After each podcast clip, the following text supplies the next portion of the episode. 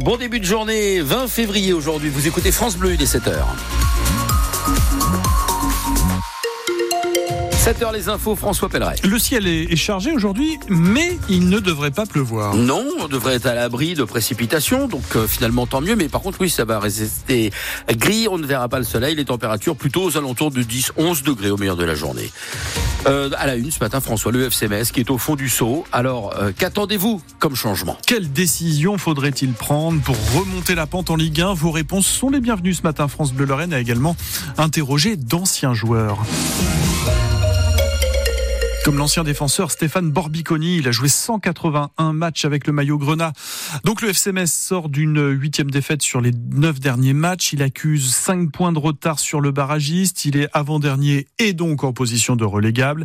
Il reste des matchs à jouer. Et oui, c'est vrai, encore 12. Mais le problème, c'est qu'on ne voit pas comment ni par qui arrivera la lumière. Pour Stéphane Borbiconi, il y a un grave problème de niveau.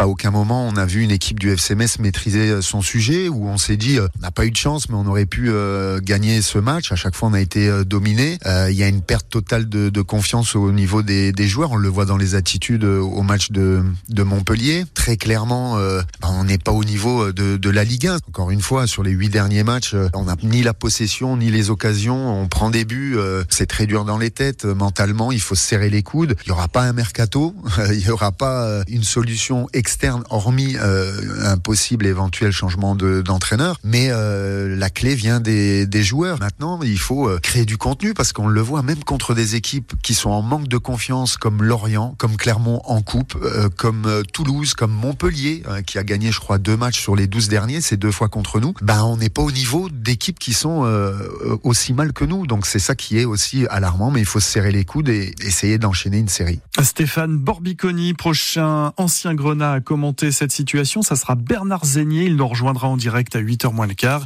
Et vous pourrez échanger avec lui au 03 87 52 13 13 pour nous dire comment le FCMS peut-il remonter la pente. Euh, pensez-vous que cela commencera dès vendredi face à Lyon? Match à 21h hein, sur France Bleu. Euh, les tribunes seront quasi complètes. Hein. Déjà 27 000 places euh, vendues. Donc vous imaginez les bouchons autour de Saint-Symphorien comme à chaque fois, vous me direz. Alors, si vous voulez éviter la voiture, votre billet pour le match servira de ticket de bus. Voilà, pas besoin d'en acheter un supplémentaire. Euh, pendant ce temps, à l'Olympique de Marseille, eh bien, on change pour la quatrième fois en moins d'un an d'entraîneur. L'OM est neuvième et l'Italien Gennaro Gattuso n'a pas résisté à la nouvelle défaite d'avant-hier contre Brest. Il est remplacé par Jean-Louis Gasset.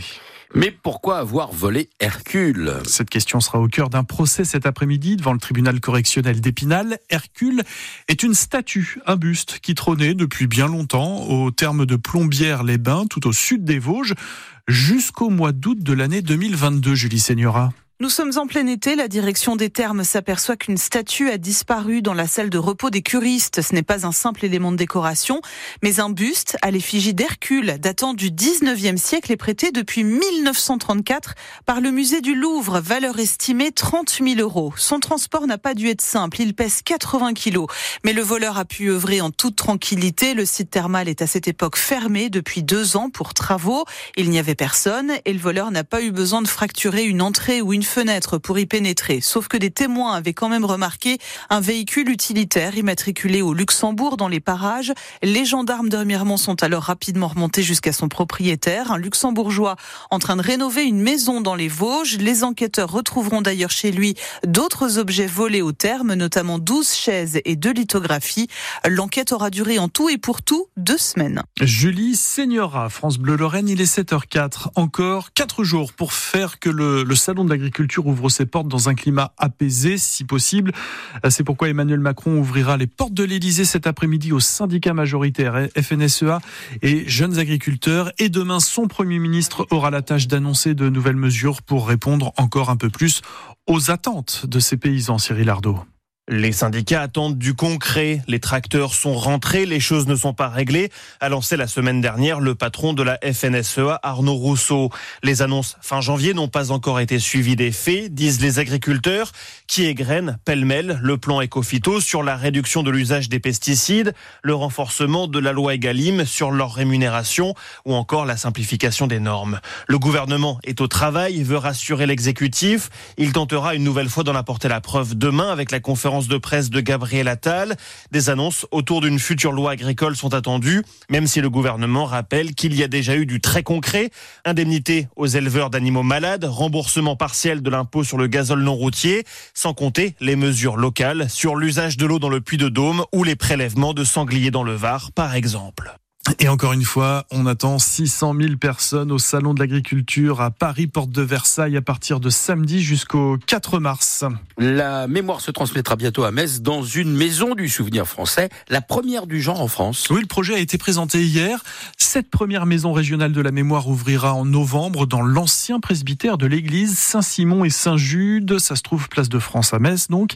Et cela coïncidera avec les commémorations du 80e anniversaire de la libération de Metz à la fin de la Seconde Guerre mondiale. Cette maison accueillera beaucoup d'élèves et elle proposera des expositions, ajoute Serge Barcellini, il est le président général du Souvenir français des expositions tous les deux ou trois mois, donc une première exposition sur les compagnons de la libération, mais en plus nous aurons une salle permanente autour de la mémoire du maréchal Delattre. Et il nous a semblé intéressant de transférer ici toute une série de souvenirs et de documents que nous avons sur le maréchal de Lattre. Pourquoi? Parce que le maréchal de Lattre est enraciné également en Moselle. Il est enraciné en Moselle, il a été colonel en Moselle, euh, il a été blessé en Meurthe-et-Moselle pendant la Première Guerre mondiale. Il y a là quelque chose d'intéressant au moment où on parle du 80e anniversaire de la libération, de rappeler que la première armée française a joué un rôle euh, tout à fait important. Le Souvenir français est une association qui entretient les tombes, les stèles, les monuments et qui participe aux commémorations. Elle compte en Moselle 6000 bénévoles. Une idée de sortie si vous voulez découvrir le village qui nous représentera dans le Grand Est euh, dans la nouvelle édition du concours du village préféré des Français. Il faut se rendre dans les Ardennes, à Monthermé. C'est situé sur une boucle de la rivière de la Meuse. Euh, vous pouvez voter jusqu'au 8 mars pour euh, votre village préféré et la liste des 14 sélectionnés est sur francebleu.fr.